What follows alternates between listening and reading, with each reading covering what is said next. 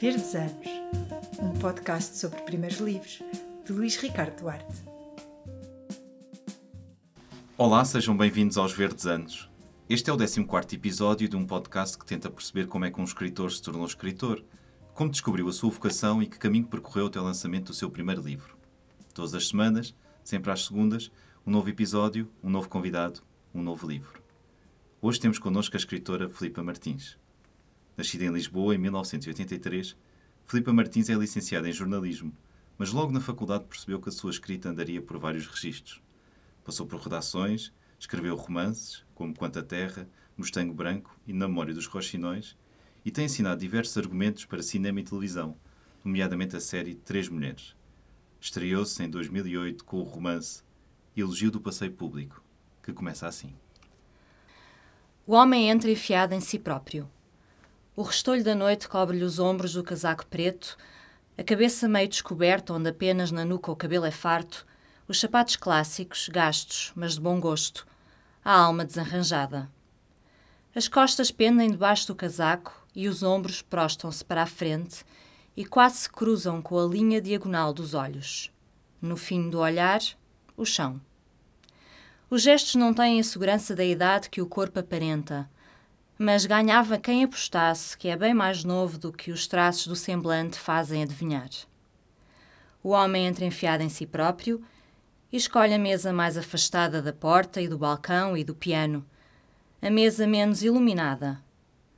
Atravessa a sala um pouco mais rápido do que o habitual e as mãos, apesar de as manter nos bolsos enterradas e rígidas, adivinham-se úmidas. Úmidas na inquieta exposição. As mãos ficam sempre úmidas e enterradas rígidas nos bolsos quando o olhar pendente se cruza com uma mulher bonita. A beleza enfia-o ainda mais por debaixo do casaco longo e em si próprio. Muito obrigado, Filipa, por esta leitura e pela tua presença nos Verdes Anos. Eu é que agradeço, Ricardo. É bonito voltar estes anos atrás. Pergunto-te de início se o passeio público, a rua, o frenesim do dia a dia é para ti uma fonte de inspiração. Absolutamente. Costuma-se dizer que existem dois tipos de escritores, não é? Os, os, escritores que escrevem sobre a estrada e os escritores que calcorreiam a estrada. Uh, eu julgo que um, um, bom romance, um bom guião, uma boa crónica, uh, um bom texto para teatro tem de ter as duas coisas. Tem, tem, de ter, tem de ter os passos e tem de ter a reflexão sobre os passos. Um, eu conheci um, um, um escritor uh, holandês em Florença que já tinha escrito muitas vezes sobre Itália. E a verdade é que, uh, apesar de ter algumas vezes estado no país, viagens casuísticas, ele era mais apaixonado pela ideia de Itália do que pela vida em Itália. E conheci-o num, num, num, num, café de, de, de, Florença, junto a, ao Fisi, às galerias do Fisi, e, e ele dizia-me como eu estava enganado. Eu andei a, a enganar os meus leitores durante anos, porque eu escrevia coisas absolutamente irrealistas. Eu dizia que os meus personagens iam de um ponto A ao ponto B em meia hora, em 40 minutos, porque tinha na cabeça as retas da Holanda. E aqui não há retas, é tudo uh, serpenteado. Uh, é tudo serpenteado e é, e é, uma, é uma cidade com volumetria. Portanto, era impossível as minhas personagens andarem tão rápido. E estas coisas só se conseguem, só se adquirem estando lá e vivendo, sim. Mas elogiar o passeio público é também ir à procura das pessoas comuns, daquelas que normalmente não cabem dentro das histórias? Sim, sem dúvida. Sendo que este elogio do passeio público é, é, é em si uma provocação, não é? Quem, quem, lê, quem lê este livro percebe que se alguma coisa este livro tem é não ser elogioso. a começar porque, porque trata bastante mal as suas personagens. Um, Mas vai, digo isto no sentido em que vai buscar pessoas que não estão na, na sim, história, sim, não sim, são grandes heróis. Sim, sim, sim. Não são, não são de todo uh, grandes heróis. Uh, no fundo, costumam estar de alguma maneira camuflados no, no cinzento dos dias, não é? No, no smog da cidade, na, nos tubos de escape, no, no, no restolho que fica da, na, nas ruas depois, depois do, do buliço de um dia. E, e, essas, e essas personagens anónimas ganham ganham vida neste romance. mas não ganham nome. A verdade é essa, são todas inominadas. Mas ainda soube um pouco sobre esta experiência da, da, da rua. Tu és também escritora como em oposição àquele um, holandês de ir fazer os percursos das tuas uh, personagens, tentar mergulhar na, na, vida do outro, fazendo os percursos que imaginas para eles? Eu sou, eu sou uma, uma escritora experimentalista, ou seja, uh, experimentalista no sentido de experimentar hum. e, e de tentar coisas novas e de e de sair da, da, das minhas rotinas e dos meus caminhos uh, já muito percorridos, porque são essas quebras, nomeadamente uh, as viagens, que nos lavam os olhos. É estranho, acho que já todos tivemos essa, essa, essa percepção e já tivemos nessas situações quando nós vamos para fora, quando vamos em viagem e buscamos informação sobre, procuramos informação sobre um, sobre um lugar, uh, abrimos uh, um roteiro, um, um, livro turístico e nos, nos, mostram alguns detalhes daquela cidade, daquele local onde nós estamos. E, e depois há sempre um momento em que começamos a pensar se na nossa esquina, no nosso bairro, no outro lado do passeio, não existe algo tão especial ou mais especial ainda do que, sei lá, a estátua do menino em Bruxelas. Há bocado estávamos a falar de, de, de Bruxelas, a estátua do menino de Bruxelas a fazer xixi, que um, é bastante minúscula, portanto, é, é difícil alguém chegar ali e não se sentir de alguma maneira defraudado. E, hum, porque uh, são objetos que, e imagens que, que são criadas através da, da, ilusão de não as conhecermos e depois, quando as conhecemos na realidade, sentimos de alguma maneira estamos a atrair aquilo que nos é próximo. Mas a verdade é que esse, esse, esse percurso, essa viagem, essa ideia de que o, o caminho também é um lugar, permite-me a mim, enquanto autora, enquanto escritora, desformatar-me. É? E os dias, a rotina, uh, criam-nos esse frame, essa, essa moldura, que uh, a, a viagem, o percurso, fazer as malas e o ir, de alguma maneira baralham. Claro. E isso uh, é, é tão importante, não só porque recolhemos e conhecemos e, e estamos mais disponíveis e permeáveis a receber essa informação, mas também porque tudo aquilo que deixamos à distância ganha outro sentido e outro significado. Portanto, é estas, estas distâncias, não é? esta, esta, uh, este zoom out que nós fazemos muitas vezes à nossa vida quando vamos, que também depois nos permite ser um escritor ou um autor melhor. É, este podcast também é uma longa viagem à tua infância, aos teus primeiros contactos com a literatura. E eu, na pesquisa que estive a fazer, fico na dúvida se a fonte da tua vocação estará na vida aventurosa da tua avó, que veio para Lisboa e que assumiu uh, uma grande a, a, tarefa de cuidar de uma família grande, ou se estará na revista do Círculo de Leitor, ou se estará até no fim dos livros que tu desejavas alterar ou continuar. Qual é que tu porias em primeiro lugar? Ou, ou uma mescla disso tudo, sim. eu nasci na, nos arredores de, de Lisboa. Numa, sou uh, filha do pós-25 de Abril, mas uh, com todos os ecos que a Revolução teve na, na sociedade portuguesa. Um, nasci uh, nos subúrbios que estavam a crescer encastelados à volta da cidade e, e contactei com uh, grande parte dos retornados que saíram das colónias, mas também muitos uh, imigrantes que saíram das ex-colónias e se, se instalaram naquela zona. E eu cresci uh, rodeada de algum medo, medo em relação ao outro, que faz, faz algum sentido, tendo em conta que saímos de 40 anos de, de ditadura, uh, não havia propriamente estatísticas oficiais, as pessoas pressentiam que não viviam num, num país cor-de-rosa, porque a sua vida era extremamente dura, mas ninguém, não havia ninguém que lhes dissesse isso nos jornais, nas televisões. E, e, de repente houve uma aprendizagem muito rápida do que era viver em democracia e lidar com a realidade dos factos. E houve sobressaltos e houve uma grande desconfiança, o crescimento uma grande desconfiança em relação ao outro e ao que era diferente e ao que vinha de fora. E, e eu cresci uh, muito protegida, ou seja, muito num. num eu chamo-lhe um, um quarto de cela, mas não no sentido pejorativo. Havia, havia muitos impedimentos para ir brincar para a rua, para estar com o outro, para, para descobrir aquele que era diferente.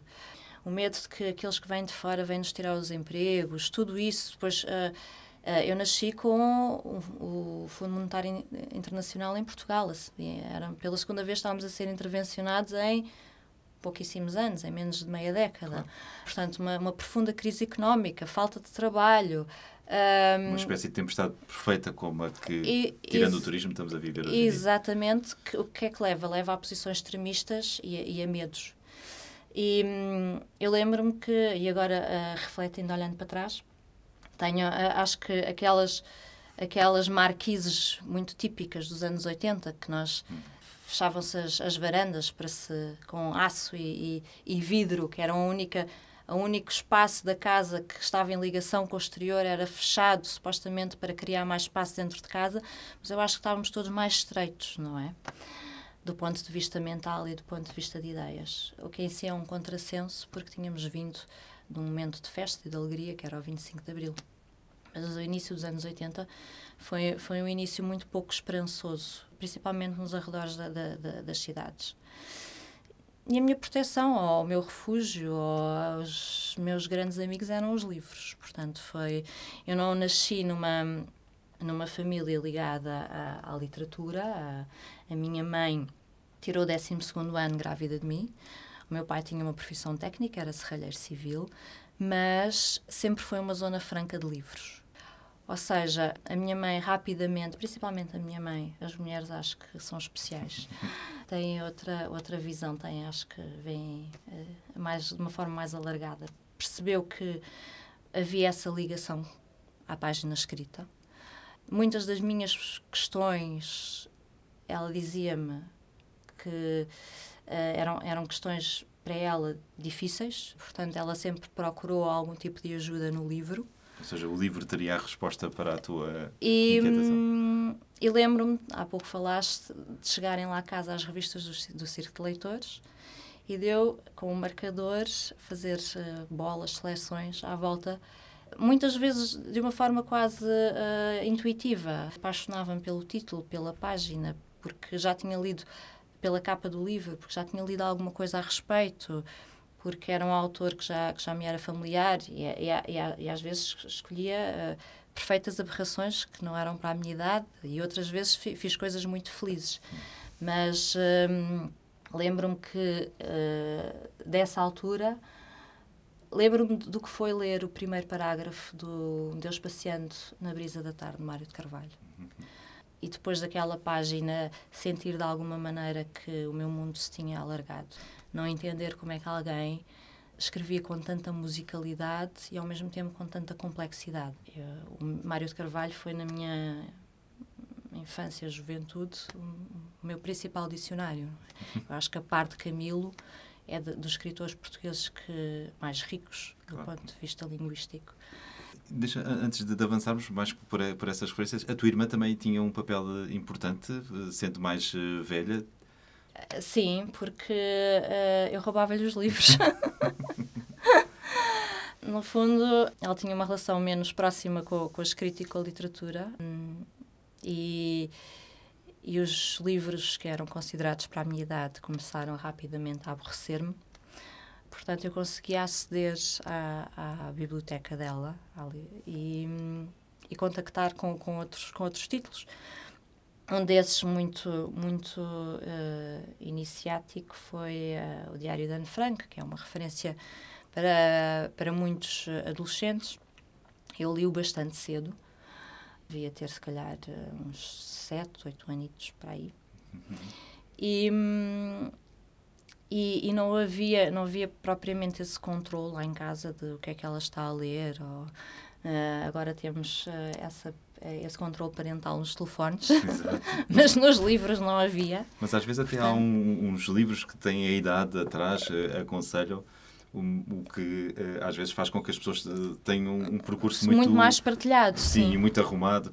Mas antes de irmos ao Diário de Anne Frank, que, que, que, segundo sei tem uma história engraçada, eu citei só o caso da, da, da tua avó, que trabalhou no, numa mina, teve que depois uh, vir com os filhos para Lisboa, porque às vezes há famílias que têm aquelas mitologia familiar, aquelas histórias que se contam e que isso às vezes pode ser uma semente para a vontade também de contar uh, histórias. Vocês partilhavam muitas uh, histórias ou era um assunto mais uh, reservado? A minha, a minha, a minha avó, principalmente, ela falava pouquíssimo do passado. Acho que nunca a ouvi. Ela depois morreu de, com Alzheimer, já eu tinha uns 17 anos.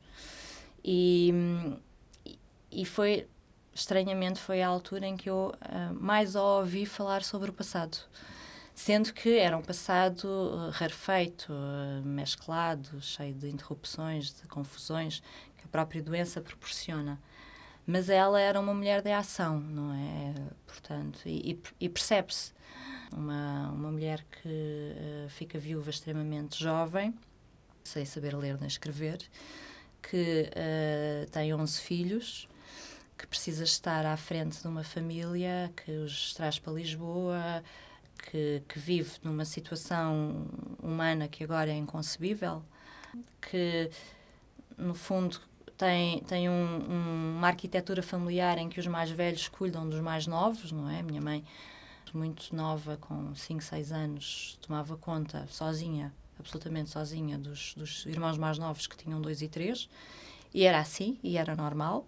Mas normalmente essas pessoas que têm esse tipo de vida são vidas difíceis, que, que, que por obrigação, não, por, por exigência da vida, não conseguem parar, não conseguem refletir, por norma não olham para trás. Não têm tempo para refletir porque a ação é, é premente sempre. E hum, muitas dessas histórias foram, chegaram até mim através da minha mãe, mas tendo em conta que eu escrevi este primeiro livro em 2004 estamos em 2022, eu acho que só agora é que eu estou a começar a, a usar, uh, usar no bom sentido, esse, esse material uh, histórico, geracional, familiar, na escrita, a refletir-se na escrita.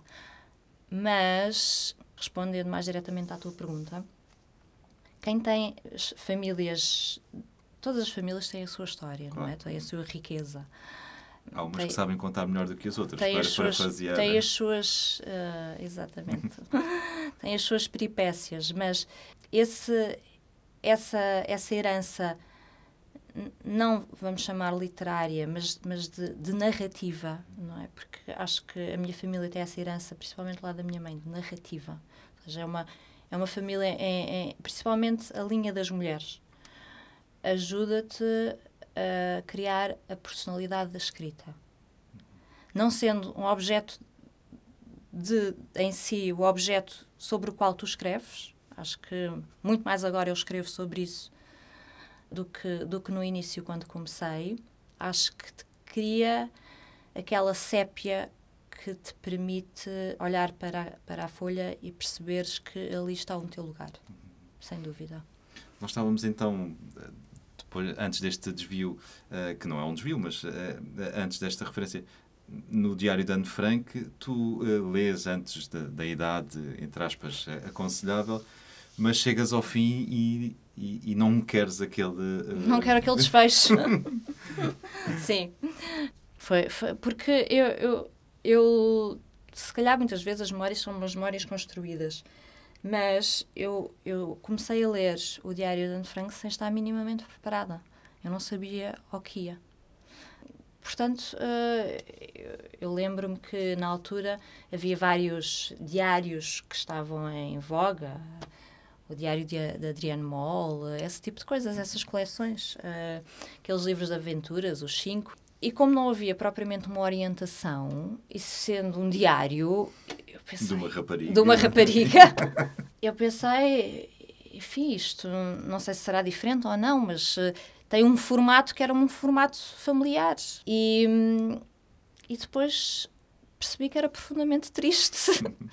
e, e, naturalmente que havia um contexto histórico associado, que eu tinha tinha alguma, alguma visibilidade histórica sobre ele, mas quer dizer, tu começas a dar a Segunda Guerra Mundial já no, no ensino básico. E comecei a fazer perguntas e, e na altura a minha mãe comprou-me um, um livro de história contemporânea para crianças, para eu conseguir enquadrar aquilo de alguma maneira, mas ela própria não sabia que eu estava a ler o Diário de Anne Frank.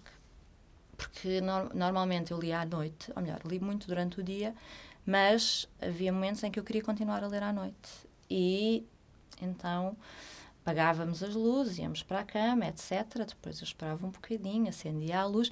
Tinha uma. uma Ainda pensei que terias uma lanterna escondida. Não, não. Tinha, tinha um, um rolo daqueles de areia que colocava na frincha da porta. é, é bem mais astuto. e, e punha papel higiênico na fechadura. então isso é verdadeiramente elaborado. Para que, uh, para que do exterior não vissem que quando a minha mãe fosse à casa bem não visse que havia luz no quarto. Era essa a estratégia. E eu li o Diário de Anne Frank praticamente toda a noite e acho que tive pesadelos. E depois comecei eu a escrever um próprio um, um diário que seria uma continuação daquele diário, uh, mas era um diário sobre uma jovem que estava uh, fechada num sótão. E, e, portanto, ainda que fosse mais luminoso do que o original, pelo menos no desfecho, era, era uma escrita pesada, soturna, triste, não adaptada à, à, minha, idade, à minha idade. E a minha mãe ficou extremamente preocupada quando se encontrou uh, o, o, diário, porque as mães não respeitam a privacidade das filhas. É mais do que eu tenho uma filha e não vou certamente uh, respeitar a privacidade dela. Fica já o registro. Cuidado tem, que isto fica como é, prova em tribunal. Ela tem dois, três anos, estou mais do que preparada. E, e quando leu, ficou extremamente assustada e fui parar um pedopsiquiatra. A minha mãe sentiu que não sabia, de alguma maneira, lidar com aquilo sozinha.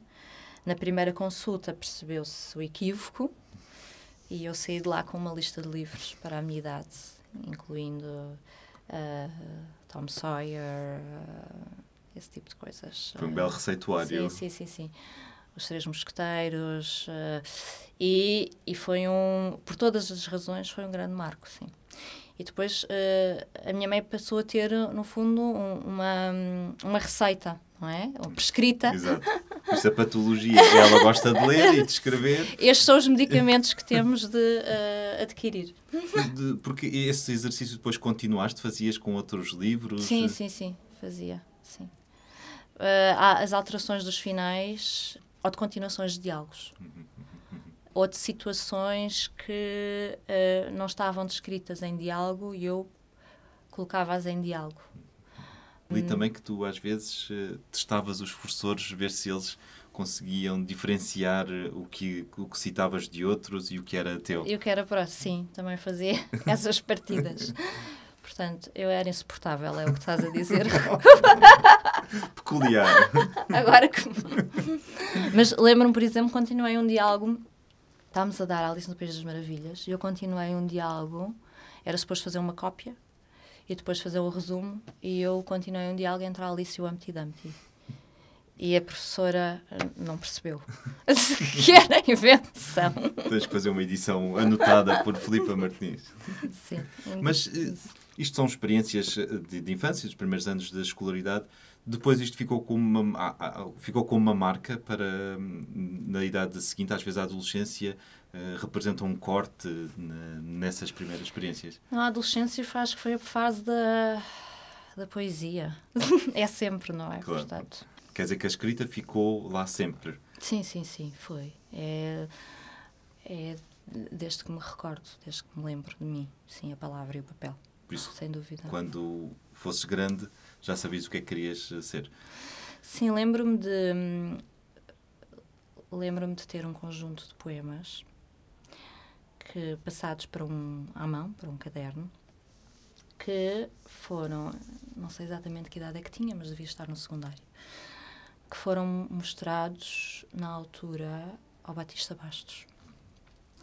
E, e ele, agora vejo à distância que foi extremamente generoso, respondeu Cara menina Filipa, é assim que começa. uma carta escrita em, à máquina, num, num, naquele papel azul rugoso e foi uma carta devastadora. Foi terrível. Eu, eu, Mas eu esperançosa eu, também? Eu, não, de todo. E ele, eu tenho de recuperar essa carta, porque ele deu-se ao trabalho de fazer citações de, de, de certos dos poemas meus, compará-los com outros. Dizer-me que eu estava a fazer plágio de Elis Regina e de. Hum, não sabia, nem, eu acho que na altura nem sequer sabia quem era Elis Regina. E, e, e de Camões e de Pessoa. E que. E mandou-me ler muito. Acho que no fundo é esse o resumo.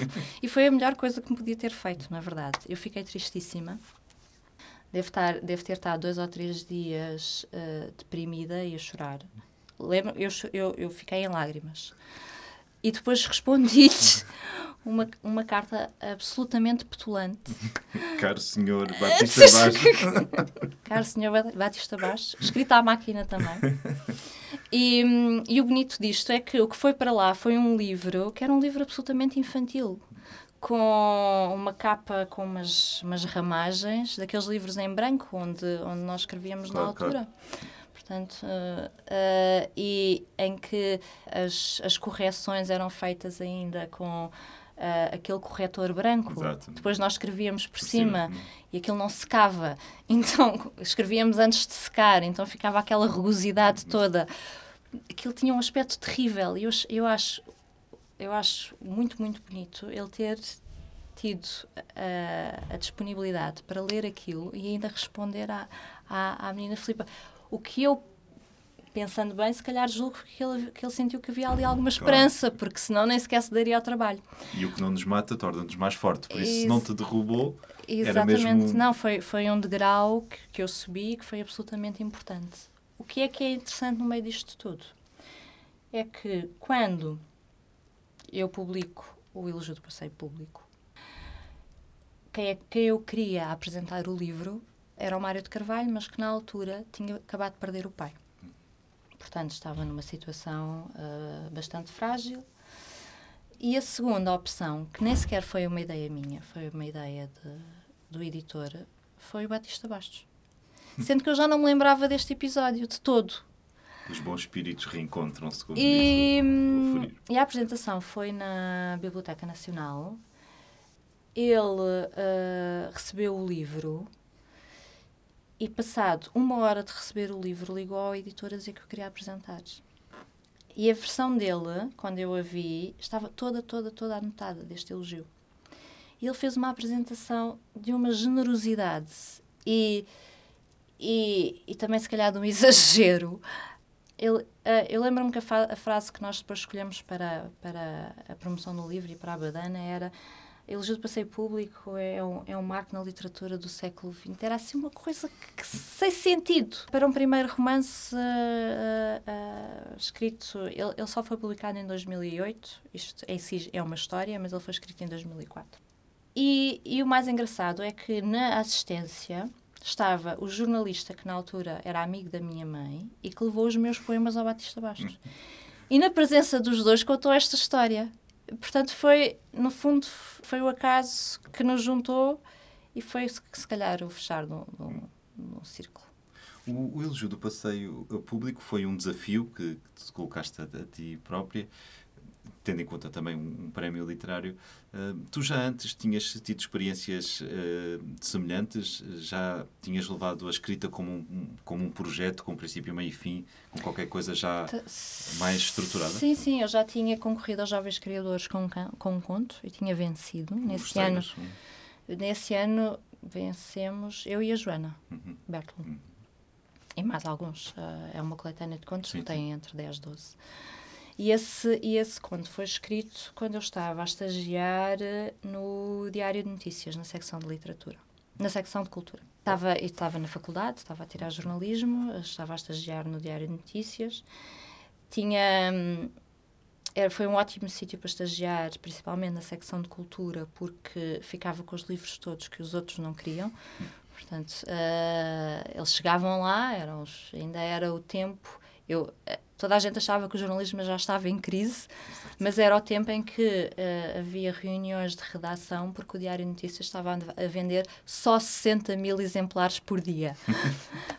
e toda a gente estava em pânico. E hum, chegavam, não sei, dezenas de livros todas as semanas. Portanto, eu lia muito lá. Claro. Portanto, sempre nos intervalos, sempre que tinha um bocadinho, lia muito lá e contactei lá com muitos autores. E, e era na altura em que estava lá o, o João Miguel Tavares, que estava sentado à minha frente, uh, o Pedro Mexia, que fazia crítica no Diário de Notícias e ia lá escrever. Estava lá o Nuno Galpim, uh, mas aí uh, ele educou-me para, para a música, é um bocadinho diferente. E o meu. Um, e o meu uh, responsável de estágio e o editor da secção era, era o Eurico de Barros, uhum. Com quem eu comecei a ver, por sugestão dele, as coisas mais estranhas em cinema. Portanto, foi. Eu, na altura, devia ter uns 17, 18 anos. 18, talvez. Foi no meu primeiro, segundo ano da faculdade. E foi uma escola maravilhosa. E escrevi esse primeiro conto, com o qual. Uh, uh, concorri e fiquei, e fiquei entre os selecionados, ganhei os Jovens Criadores. Os Jovens Criadores é, tinham uma grande força nessa Nessa altura, altura, tinham, sim. Porque passava, passaram por ali uh, nomes que depois o Gonçalo M. Tavares ganhou, o, o Peixoto ganhou. Era, eram os Jovens Criadores e era uh, a secção do DN Jovem, não é? Houve muita gente que... Sim, sim, sim. que da minha da geração anterior à minha que se fizeram nessas páginas. Isso foi um estímulo para depois uh, levares sim, a literatura sim, um pouco sim, mais a sério? Sim, sim, é, acho que um, um, prémio é sempre algo que te valida. Uh, é, depois eu tinha na faculdade um professor que me marcou muito. Que é o que escreve o prefácio Jorge Martins Trindade. exatamente. Que dava língua portuguesa e ele mostrou-me um regulamento, um concurso da APE, da Associação Portuguesa de Escritores, para uh, Prémio Revelação. Portanto, estamos a falar de autores nunca publicados uh, que têm ali uma primeira oportunidade para publicar a primeira obra. Um prémio de inéditos, naquele Exatamente. Caso. Inéditos e revelação. Uhum. Acho que não, não podias ter mais nada publicado antes. Uhum. Parece-me, acho que o regulamento se mantém mais ou menos assim. O que é que se passava? Faltavam três meses para o fim do prazo de candidatura. E eu ao Jorge, mas já não sabias disto antes? Sabia, mas era indiferente, porque só ias começar a escrever a esta distância, conhecendo-te.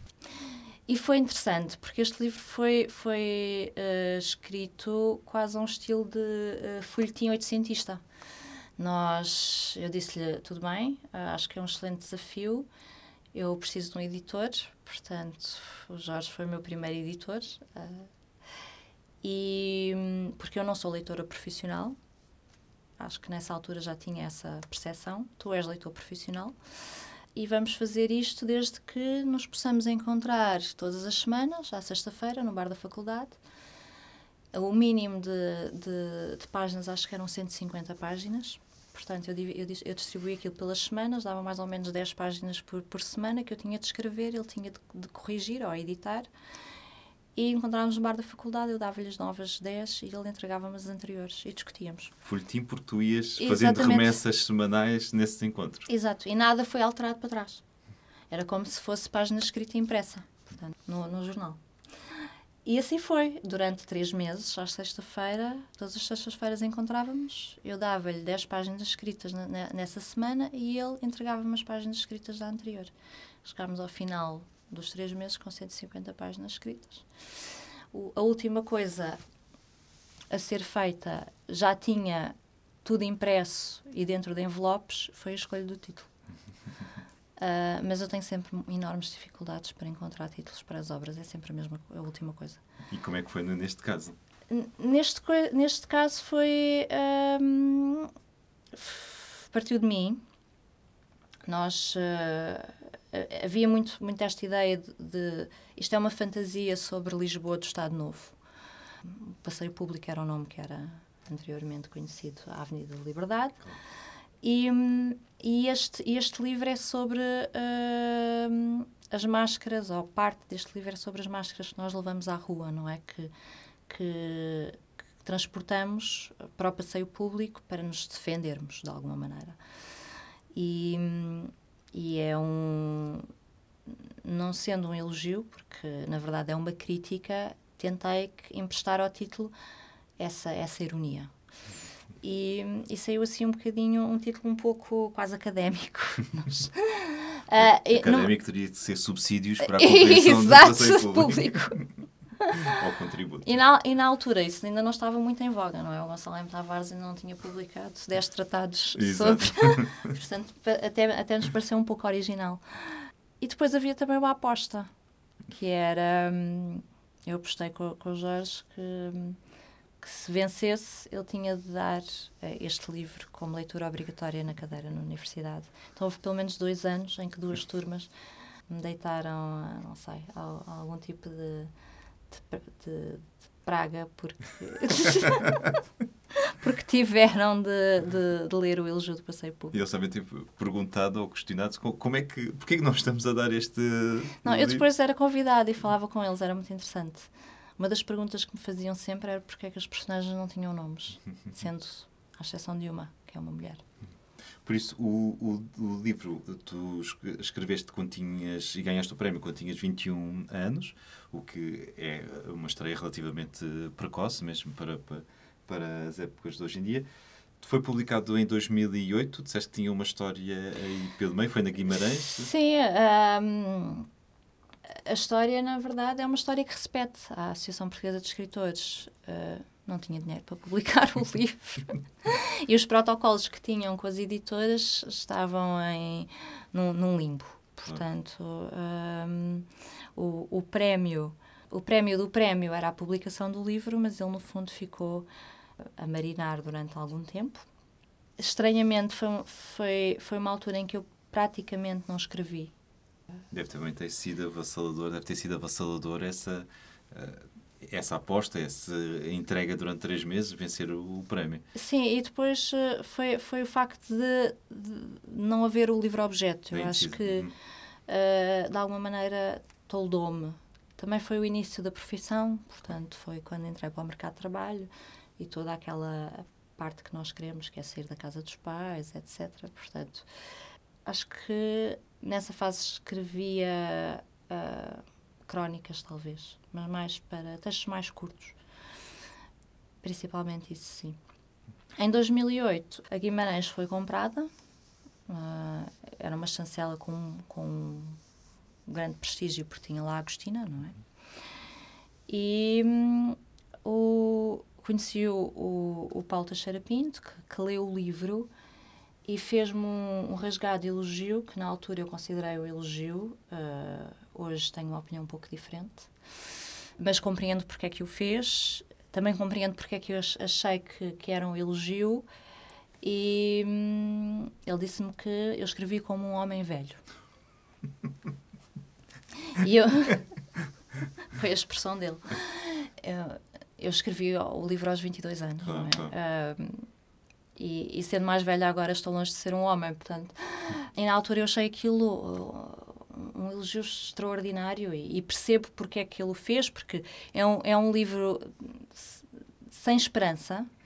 Uh, não é sem esperança, é, é, desesperançado, é diferente. Ou seja, uh, não há propriamente um herói. Todos, todas as personagens são um pouco anti-heróis e, e, e, e, mostram as suas fragilidades na incapacidade de ir contra o todo, ir contra o sistema, ir contra a máquina, num, num, num país que é um país uh, de repressão, não é? Isto passa-se no Estado Novo. Talvez eh, esse, esse comentário talvez, possa também ter ido no sentido em que como é que conseguiste recriar o ambiente de um regime Porque, que não mas viveste. Mas ele, ele, não é fiel, o livro não é de todo fiel uh, a acontecimentos históricos, Exato. não é? Até, até há, uma, há, um, há um episódio meio caricato em que eu subverto o, o mito do general sem medo, não é? E, e, enfraqueço, sendo que ele efetivamente foi uma grande figura da história. Mas uh, o que me parece que recriei muito bem neste livro, e as pessoas que viveram a época, foi o, o clima de de uh, atrofia, uh, atrofia de, de, pensamento, atrofia de movimentos e atrofia de coragem.